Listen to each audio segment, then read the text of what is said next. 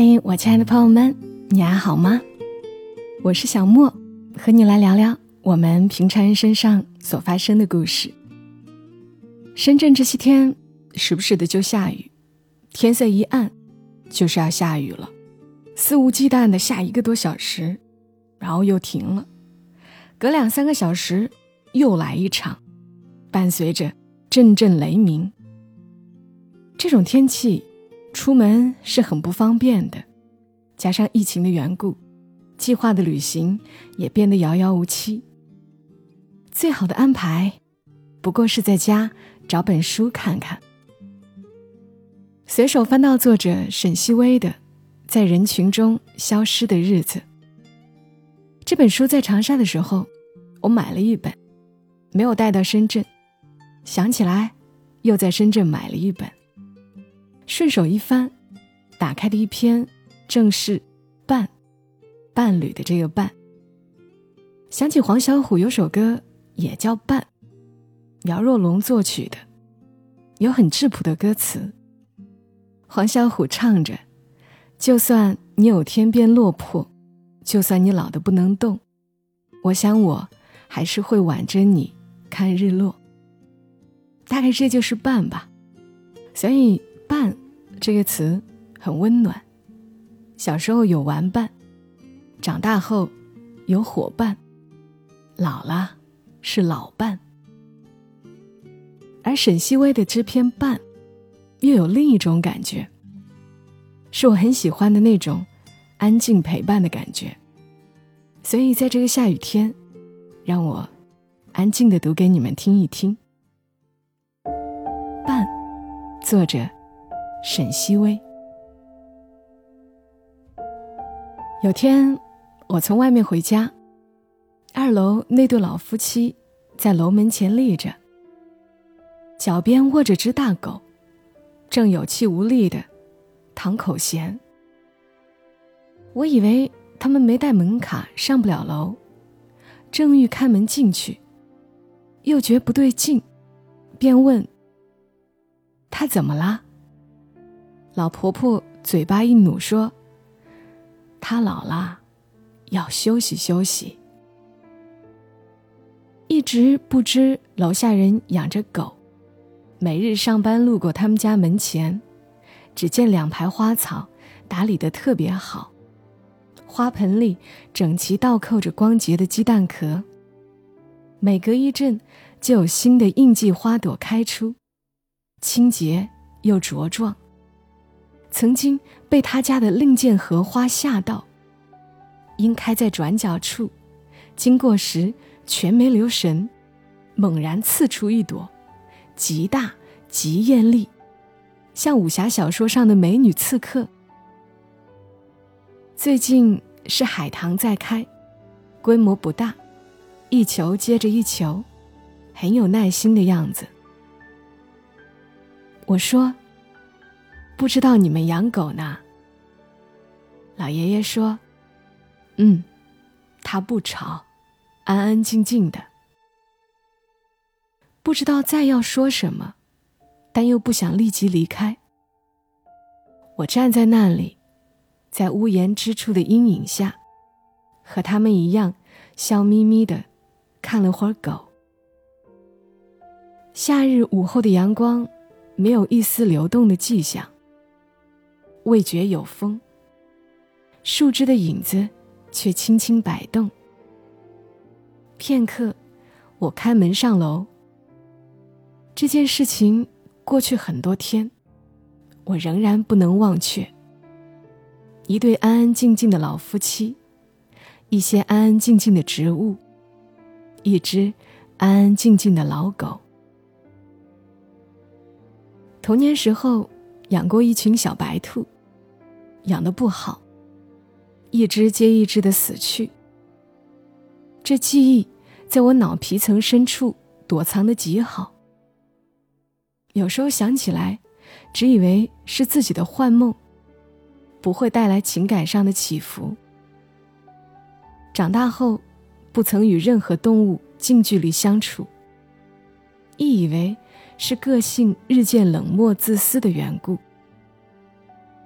直到有次在朋友家做客，中途朋友夫妻结伴出去买东西，留我和他们的狗狗在家。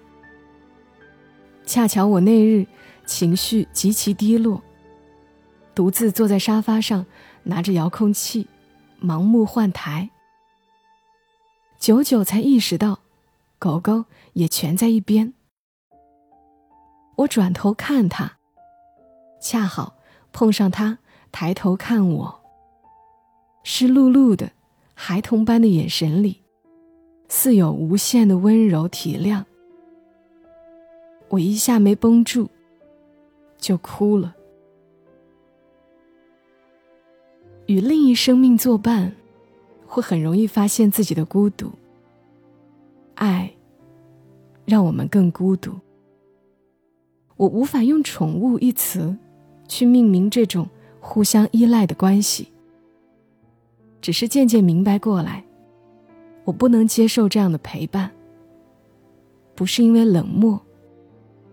更是因为脆弱。上次回老家，表弟身边多了只狗狗，毛发很长，眼球有半只挂在外面，模样有点吓人。当门打开，它大叫着扑过来时，我第一反应是吓坏了。后来才知，这原本是只流浪狗。表弟有次离家出走途中，他莫名跟上他，从此再不离开。不久后，这只狗狗又跟了外婆。平日里老人家吃素，它跟着吃素，并不挑剔。见或有人带肉给他，他仿佛能闻到，老远就欢天喜地蹦跶起来，拱了两只前脚。拼命作揖，而因为初见那次受了惊吓，每次逢着我在，家人便呵斥狗狗走开。它真能听懂，乖乖的找地方躲着。漫长的晚饭，始终不声不响。那夜我吃好饭，坐去茶几旁边喝茶。忽然看见茶几与地面之间极其狭窄的缝隙里，泄露出一撮灰白的狗毛。再看茶几那边，狗狗的两只后足也无辜的露在外面。原来它就这么笔直笔直的趴了一晚上呀！我满心抱歉，叫他的名字，请求他出来，但他一动不动。像个认死理的小孩想起我那骄矜冷淡的样子，众星捧月的受宠姿态，定是把他吓坏了。这些念头纠缠着我，至今无法释怀。